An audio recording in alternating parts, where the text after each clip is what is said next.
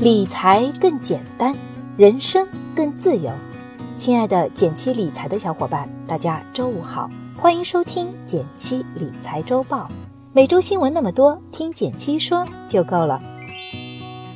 首先来看第一条新闻，是来自华尔街见闻的消息：贸易战又出新动向，本周末中美会谈或成转机。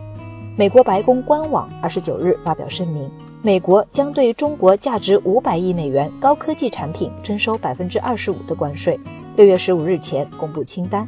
另外，将加强对获取美国工业重大技术的相关中国个人和实体实施出口管制，并采取具体投资限制，拟于二零一八年六月三十日前正式公布相关措施。中美贸易战几乎成为我们周报里的固定连续剧了。上周的周报里刚提到中美达成共识，不再互相加征关税。本周又上演了美国宣布加收关税的新戏码。在我们的文章里有一张表格，可以帮你捋顺一下此次中美贸易摩擦的进展。在新的回合里面，关于美国的声明主要有这样两种观点：一方面，本周六美国商务部部长将访华，中美将会针对贸易问题进行深入讨论。这时的声明将会为美方创造谈判筹码，是谈判策略的考虑。另外，特朗普在中美贸易问题上动作不断，也可能有为中期选举的考虑。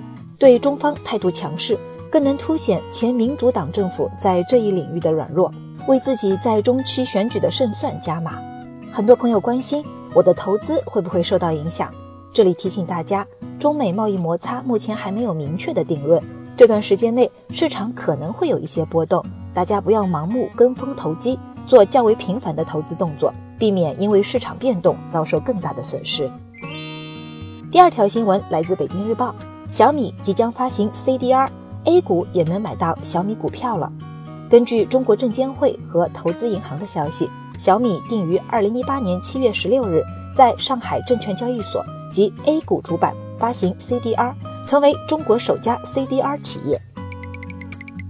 小米发行的 CDR 不是制图软件 CDR，而是中国存托凭证。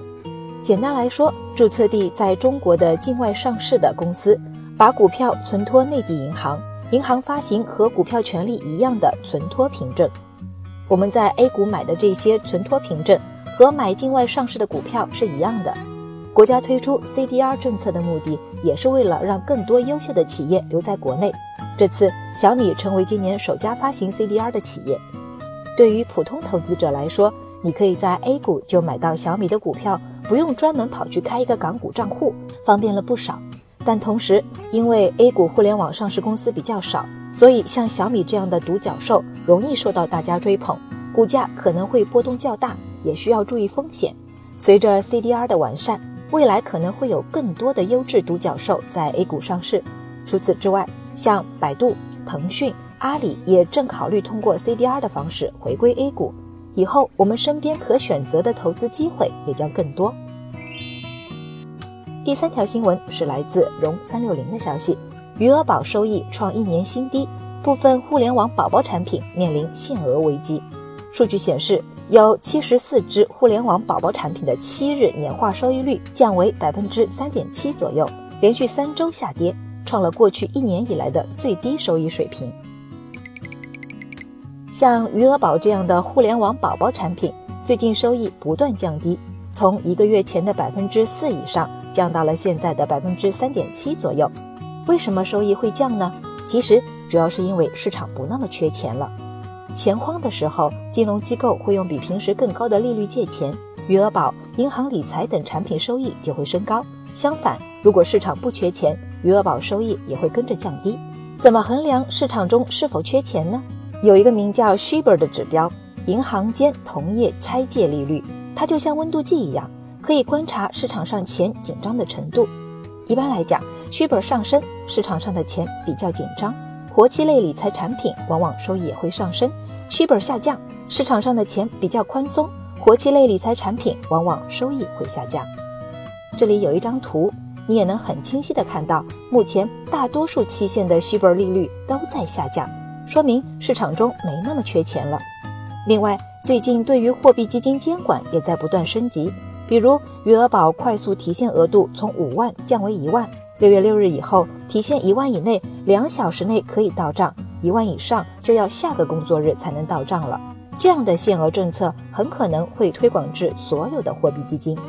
如果你是日常生活使用，一万元额度也就够了。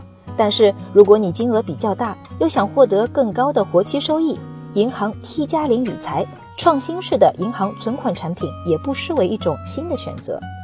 这里有几篇拓展阅读的文章，你也可以看一下。这几款产品成功的吸引了我的注意。这个产品最近半年可能比余额宝还火。第四条新闻是来自《每日经济新闻》的消息：新房比二手房还便宜，杭州上万人排队买房。近日，杭州首次出现万人摇号楼盘。然而，不少业内人士担忧，在二手房与新房价格倒挂明显的情况下。摇号未必能解决杭州楼市供需关系矛盾等关键问题。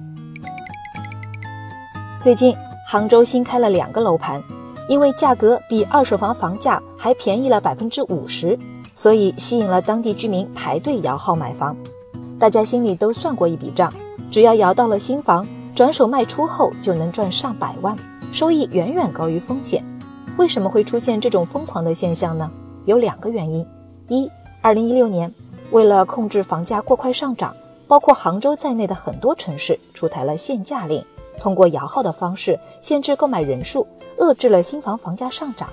二，最近这两年，杭州开展大规模城市建设，拆迁力度加大，很多拆迁户拿到拆迁款后，第一件事就是去买房，巨量资金涌入楼市，推高了二手房的房价。除了杭州，像成都。西安、武汉等城市也出现了一二手房房价倒挂的现象，很多人可能会关心，二手房价格涨得那么多，未来会不会下跌呢？从长期看，人口和经济是决定房价涨跌的基础。一个地区人口净流入越多，一个地区人口净流入越多，意味着房价越不容易下跌，而当地经济发展速度也决定了房价涨速。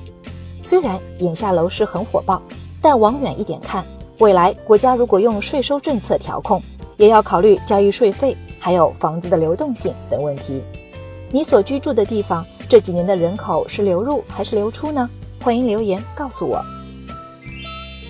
最后来到了我们的一句话新闻时间，皇上你也该知道一下。来自华夏时报网的消息，截至五月二十九日，A 股停牌超过两百天的公司共有十家，超过一百天的公司多达七十八家。市场分析人士表示，长时间停牌将对市场流动性造成影响，上市公司应该严格执行停复牌规定，来实现对投资者的保护。来自中国基金报的消息，意大利政坛阻隔失败，引发金融市场股债齐跌，意大利富时 MIB 指数五连阴，在开盘后不久便大跌超过百分之三，触及十个月新低。来自凤凰财经的消息，周四美股开盘后。美国宣布对主要贸易伙伴加拿大、墨西哥和欧盟附加征收百分之二十五的钢铁关税和百分之十的铝关税，从六月一日起生效。感谢大家收听今天的减七理财周报，一同感知正在发生的变化，提高经济敏感度。更多投资新闻解读及理财科普，欢迎关注我们的公众号“减七独裁”，简单的简，汉字的七，我在那里等你。